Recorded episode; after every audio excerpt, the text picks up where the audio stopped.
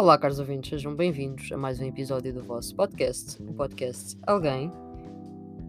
A lista hoje é muito vasta, portanto, sou capaz de não conseguir abranger todos os temas dos quais, sobre os quais eu queria falar, mas vou começar já aqui com este que me está. que me deu vontade de rir. Lembram-se do Volt, aquele partido um bocado por insignificante no panorama português. Então não é que há dissidentes do Volt que querem criar um partido novo e que vai ter o nome Partido Democrata Europeu, PDE, e querem concorrer às eleições europeias de 2024.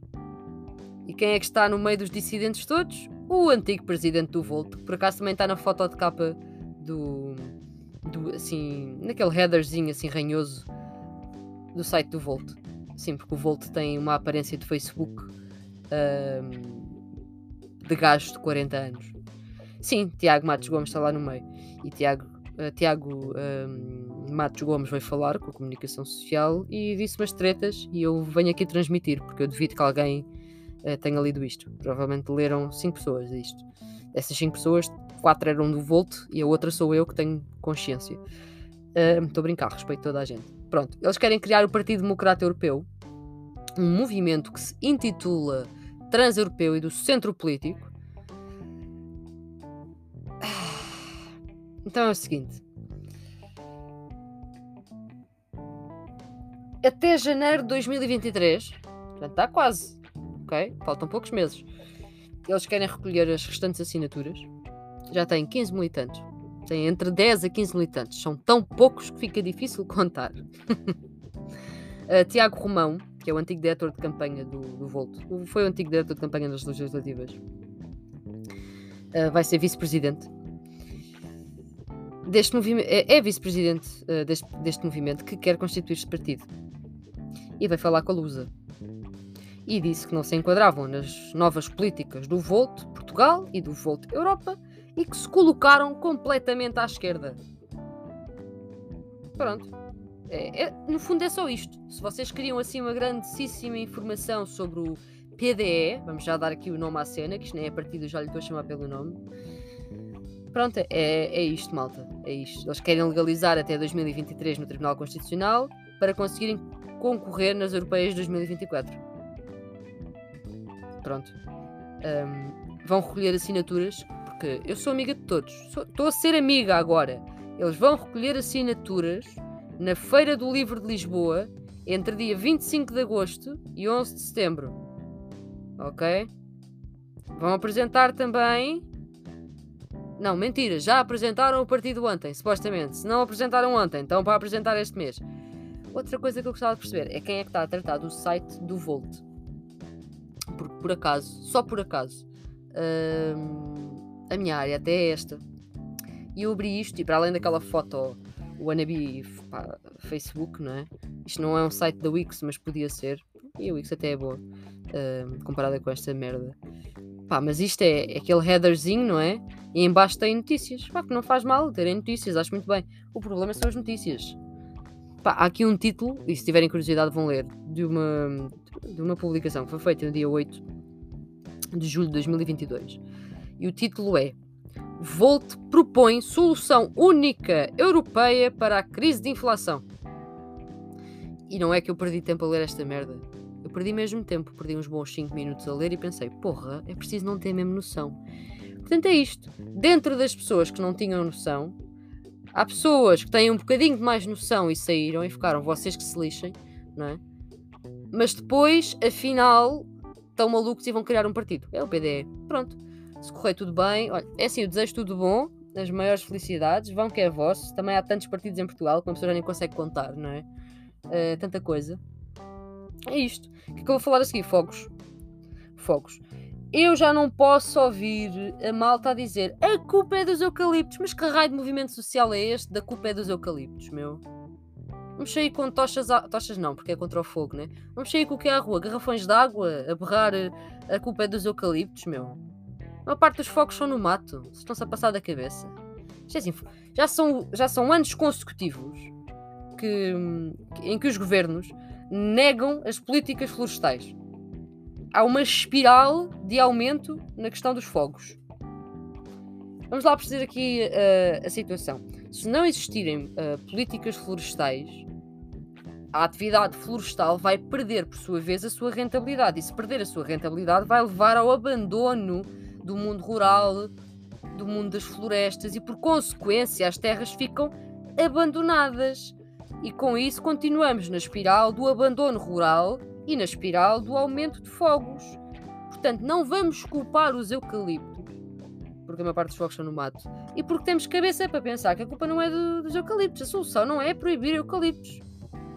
Ok? As pessoas gastam papel e cenas, precisamos de eucaliptos. Pronto. A solução não é dizer às pessoas saiam da vossa casa. Pá, não, as pessoas também gostam de morar ali, viveram ali a vida toda. Não é? Não vamos fazer isto às pessoas. Se calhar o importante aqui é combater uh, estas ideias e, e proteger a, a, floresta. Não? Imaginem, eu não sou. Hum, eu não sou formada nesta área. Portanto, a questão do ordenamento florestal, eu tenho algumas noções básicas do ordenamento florestal, tenho. Percebem algumas coisas que estão erradas no nosso país, sim. Um, mas não tenho aqui um plano para apresentar ao governo e dizer: bem, aqui tem a vossa nova política de ordenamento florestal. Resolvi. Também não é assim, as coisas demoram tempo. Mas a questão dos fogos, e é aqui que eu queria chegar, é uma questão, é, é sim uma questão política. Ok? Portanto, isto é simples. Qualquer pessoa pode, pode perceber isto. Mas também é preciso que os políticos se interessem sem ser só quando já está tudo a arder e quando a comunicação social faz disto trabalho. Pá, é só isto. Os fogos não dão votos no inverno, não é, malta? Por isso é que eles não falam de fogos no inverno. Mas no verão convém. Pá, é uma questão política. Apertem com as pessoas. Revolta social. Bora, tudo para a rua. No fundo é isto a minha ideia. Um, mais, entretanto, ouvi dizer que o Chega está chateado com uma voz da Igreja Católica que ousou hein, em criticar o discurso xenófobo e racista do Chega. Primeiro ponto, estou muito surpreendida por ouvir declarações, neste caso de Eugénia Quaresma, diretora da Obra Católica Portuguesa para as Migrações, uma voz da Igreja Católica a falar sobre xenofobia e racismo no discurso da política. Primeiro que tudo, é preciso muita coisa para a Igreja Católica dizer seja o que for, não é? Esta senhora disse alguma coisa de errado. Pá, sinceramente não acho. Não é? Ela foi. Ela simplesmente constatou o óbvio que a xenofobia e o racismo no discurso político uh, são. Acho que ela disse que é uma situação muito grave. Uh, e é uma coisa que está a aumentar, que está a ganhar palco. E é isso. No fundo é isto. Agora, uh, claro que o Chega considera que a senhora não tem, não tem condições para continuar no cargo, porque misturou funções oficiais e institucionais com a sua eventual opinião política e meteu um organismo da Igreja Católica na arena político-partidária de uma forma, e passo a citar, absolutamente injustificada. Epá, o Chega para, para mandar apostas de pescada, para encher chorizos. Pá, isto é do melhor que há. Eu tenho a certeza absoluta que eu podia pegar no André Ventura levá-lo para qualquer exame que eu tenha feito na minha vida. Aliás, eu podia pegar nele e levá-lo agora para os exames que vou realizar em mestrado e dizia: Olha, André, decidi não estudar para nada, podes inventar, por favor. Ele ia ler a pergunta e ia fazer, olhem, teses. Ele escreve uma tese se eu lhe pedir. E no fundo ele não diz nada. E é isto, mais um dia na vida. Portanto, não percam tempo a ver o que é que se passou com a Igreja Católica e com o Chega. Basicamente, uma senhora revoltou-se, meteu racismo e xenofobia à mistura e o André Ventura ficou chateado. Porque tocou ali, não é? Sabe-se lá porquê. Uh... Saindo aqui um bocadinho das questões políticas e indo aqui um bocadinho à lista de tretas que eu vou fazendo, porque gravo para vocês. E já agora, obrigada que vocês têm dado um bom feedback têm ouvido bastante. Uh, eu até sinto que digo alguma coisa de jeito, vejam lá. Às vezes, só sinto às vezes. Muito raramente, quase nunca. Uh, não faz mal. Mas já que isto existe há uns 3 anitos, E, e vocês continuam a ouvir. Eu faço, eu tenho, tenho, tenho esforçado, não é? Então sempre que estou a fazer alguma coisa, tenho ali alguma, alguma ideia, ou ouço alguma frase que me suscita qualquer coisa no cérebro, eu penso, ah, vou apontar que vou-lhes dizer isto. No fundo é isso. Porque eu, eu não gosto de pensar que vou gravar. Odeio pensar que vou gravar, vou já deixar aqui explícito. Mas enquanto estou a gravar, gosto de gravar. É uma, uma cena um bocado marada. E tenho ouvido imensos podcasts, continuo. Eu disse isto no último episódio e volto a repetir. Tenho continuado a ouvir imensos podcasts. Uma coisa que nada a ver, que não tem nada a ver com o que estamos aqui a falar. Sabiam que o abacate é uma máquina de fazer dinheiro? Eu tinha zero noção desta situação.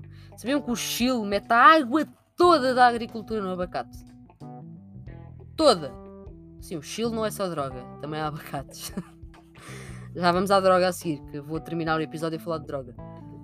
Um, porque é importante que alguém fale de droga, não é? Então, eu tenho passado a vida a ver documentários. Eu sinto que cheguei um, aos 50 anos, porque um tempo de qualidade em casa para mim é um bom vinho. Um, bom, um vinho de qualidade, um vinho no qual eu, eu depositei algum do meu dinheiro e, e um bom documentário. Vocês sabem que estão velhos quando isto acontece. Pronto, era só para vos informar. E no meio disto tudo, que é que eu descobri? Que o abacate é uma máquina de fazer dinheiro. Estou chocada. Estou muito chocada. E percebi que isto era uma cena porque hum, começou a pegar, ficou moda, percebeu-se que é um alimento saudável, digamos assim Tipo, não é uma cena que vos acrescenta muito, mas também não é uma cena que vos vai matar. É uma cena mais ou menos. E a malta acha uma piadona a isto. Então nós temos dois tipos de abacates no mundo. Um, a Califórnia. A Califórnia também tem tudo. É, é o maior produtor de marihuana legal no mundo. É, é o segundo maior produtor de abacates. É esta palhaçada toda que é. Mas basicamente tem sido ali nas Américas, não é? América do Norte América do Sul, têm produzido abacates, tipo, acho que é desde os anos 80, não, anos 90. Começaram aí, depois explodiu tudo. É por aí, vão ver o documentário Podre, chama-se Podre, na, na Netflix. Um, achei interessante. Abacates, tudo é interessante na, na vida, malta. Eu curto comer abacates, agora fiquei a saber isto tudo. E venho falar. Eu tinha aqui outra. Tenho uma frase aqui que diz: O futuro são as motas? Ponto de interrogação. E vou deixar isto para outro episódio, porque eu sinto que isto vai dar muito que falar e já estou aqui há 13 minutos. Vou terminar a falar da droga. Uma questão que eu tenho pesquisado muito, vi alguns documentários, já lia bastante sobre isto antes, ligo muito, acho mesmo muito interessante as políticas relacionadas com a droga de cada país, tanto uh, ah, um, a questão do mercado negro, como é que os países, os governos lidam com o mercado negro das drogas e também de que forma é que as drogas legais têm impacto ou não na sociedade, de que forma é que as pessoas consomem, porque é que consomem e de que forma é que, que os governos veem isto. Não é a primeira vez que falo sobre droga aqui, vocês sabem que eu sou a favor da legalização das drogas leves em Portugal. E, e eu às vezes paro para pensar e penso, só as leves Pá, porque eu tenho-me informado e. Isto é, eu sei que isto é um tema muito sensível, mas legalizar, malta, isto é uma frase que me toca muito. Legalizar é parar de ignorar. No fundo é isto. Porque tornar ilegal, até certo ponto, é ignorar, não é? Tornaram ilegal por exemplo, o LSD, uh, eh, os Estados Unidos tornou o LSD ilegal quando foi mais ou menos a altura da guerra do Vietnã. Para mim, isso é uma história muito mal contada, também uma história muito extensa, mas isso sucedeu. E depois disso, o mercado negro foi, foi florescendo, foi nascendo, foi arrancando e nada foi feito para parar. Ilegalizar é colocar completamente debaixo do tapete. Não há uma educação sobre o assunto, não há um porquê, não há uma análise há um controle, há um dito controle das drogas ilegais, que é um controle completamente fictício. É como se, como se vocês estivessem num, num jardim um, a cortar plantas, mas a deixar a raiz e elas vão crescendo. É o que esta malta faz. Um, um pouco por todo o mundo, atenção, não estou só a falar dos Estados Unidos. Ficamos assim. Pensem também aqui noutra coisa. Já pensaram na dificuldade? Porque vamos só pegar nas drogas leves, que é para isto não ficar complicado para, para perceber desse lado e para ninguém também entrar já em atrito comigo, porque eu estou a misturar drogas leves com drogas pesadas no mesmo, no mesmo tema de discussão e depois alguém se vai chatear com isto e eu percebo, vai ficar confuso. Vamos aqui ver as drogas leves. Vocês acham que é fácil uma empresa legal produzir marihuana no mesmo volume que o mercado negro? Reparem, em alguns estados dos Estados Unidos é legal produzir, vender e consumir marihuana. Mas o mercado negro existe na mesma. E às vezes eu conheço pessoas que me fazem esta pergunta básica e que eu não julgo, ainda bem que perguntam. Um, eu gosto que façam questões em vez de ficarem com as questões. Façam as questões, dê tempo ao mundo. As pessoas perguntam muitas vezes, mas porquê que existe mercado ilegal na mesma? Então é fácil Primeiro, as empresas legais não conseguem produzir o mesmo volume. Segundo, o mercado, o mercado negro vai sempre tentar produzir uh, drogas sintéticas mais baratas. É, é, o, é o caso da K2, que é igualzinha à marihuana em termos estéticos, mas que em termos de efeitos e, e depois impacto no organismo é uma bomba e a marihuana comparada àquilo é, é um bebê, não, nunca fez mal a ninguém. Isto, isto tem que ser pensado. A fuga da realidade por via das drogas é cada vez mais um. É, é galopante. É galopante em todas as sociedades. É uma coisa que nós temos que olhar. Imaginem, como é que eu vou dizer isto sem parecer má pessoa? Ok, vamos pensar assim. É importante fazer alguma coisa. Ponto número um. É importante ajudar as pessoas. Ponto número um: as pessoas têm algum problema relacionado com droga e precisam de ajuda. É importante. Porque as pessoas não pensaram simplesmente eu vou me meter aqui e agora não sai porque não quero. Não, não é assim. As pessoas não conseguem sair. Está mais que cientificamente provado. Percebe-se o porquê. Pá, há coisas muito simples, sei lá. Quem injeta heroína. Heroína tem um efeito de 4 a 6 horas. E a seguir as pessoas começam a ressacar e automaticamente precisam de mais. E têm dores físicas se não, se não tomarem mais. Isto são coisas reais, malta. Isto não é a pessoa apetece-lhe. Ok? Uh, quer dizer, nós ficamos, ficamos todos indignados se não pudermos fumar um cigarro. Eu sou fumadora, eu sei isto. Ficamos todos indignados. Mas depois não compreendemos uma coisa que é pior, milhões de vezes. Não temos a, aquela compaixão pelo outro para perceber isto. Isto faz-me um bocado de impressão. Quem é que pode intervir aqui? É o governo, mas isto agora é uma cena muito difícil de matar. Eu acho que não há uma solução universal para as drogas, mas eu acho que a melhor forma de combate, e isto é a minha opinião, seja para drogas leves, seja para drogas pesadas, é estudar o panorama de cada país, perceber qual é o problema. Há países que produzem imensa droga, há países que não produzem, mas recebem imensa droga. Certo. Estes dados existem, eles sabem quem é que consome mais, onde é que se consome mais, onde é que se produz mais, onde é que se vende mais, onde é que há mais mortes derivadas à droga quais é que são as políticas um, sociais relativas à droga. Sabe-se isto tudo. Não se faz nada porque não se quer. A legalização, mesmo quando já está feita, traz problemas na Califórnia. Para vocês abrirem um negócio de venda legal de produtos com marihuana, nem precisa de ser marihuana pura e dura, vocês precisam de um milhão de euros para entrar, um milhão de dólares para entrar. Um milhão de dólares para conseguirem pagar tudo o que são taxas e taxinhas. Depois a, depois a questão de pagar impostos está toda conturbada. Portanto, criaram isto às três pancadas. Portanto, nós nem conseguimos pensar em legalizar drogas mais pesadas, nós, na droga mais básica, mais leve, mais tranquila do mundo, nem, nem conseguem fazer isso. Nem os Estados Unidos, que são os, os senhorios do capitalismo, não conseguem fazer uma merda tão simples como pôr um mercado legal de drogas leves a funcionar. Mais uma vez, monopólios. Portanto, não se chateiem com as pessoas que têm um problema, chateiem-se com as pessoas que causam esse problema. Há pessoas que têm que sobreviver a vender droga. Ou acham que os coitados gostam de apanhar folhas de coca e ganhar 300 euros. Não. Isto é. Isto é hum, qual foi a expressão que eu ouvi? Isto é como uma ampulheta. Portanto, o lucro vai ficando ali, não é? Depois vai chegar em grande aos cartéis. Os cartéis são o problema, não é o senhor que está a apanhar folhas de coca. Isto é um tema que vale muito a pena investir. Eu tenho, tenho aglomerado alguns artigos para mim para ir lendo, depois posso-vos trazer aqui. Mas pensem nisto. Pensem na, na frase que eu vos disse há pouco: legalizar é parar de ignorar. Acho que é, uma, é um bom ponto de partida para a reflexão neste, neste tema. E digo mesmo para refletirem, não digo para terem um tema, não digo para terem uma opinião formada porque sim. Eu ainda estou a formar a minha, não sou dona da razão, tudo o que está aqui são opiniões, uh, com exceção de pequenos factos que eu, que eu retirei que estou apenas a citar, o resto, o resto são completamente opiniões.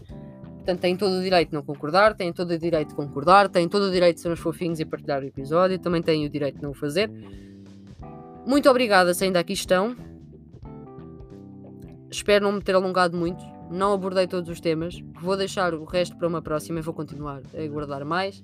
Tem algum tema que querem que eu aborde, digam-me. Eu tenho pesquisado muito, já agora deixo aqui um, um pedido. Eu tenho pesquisado muito sobre a política no Brasil, sobre o panorama político brasileiro. Se souberem de boas obras que eu possa adquirir relativas ao tema, por favor, mandem por, por Instagram ou por Twitter, o que vocês quiserem. Uh, vocês no meu Linktree têm as minhas redes sociais todas, portanto, divirtam-se. Um, e uma boa semana, caros ouvintes. Thank you.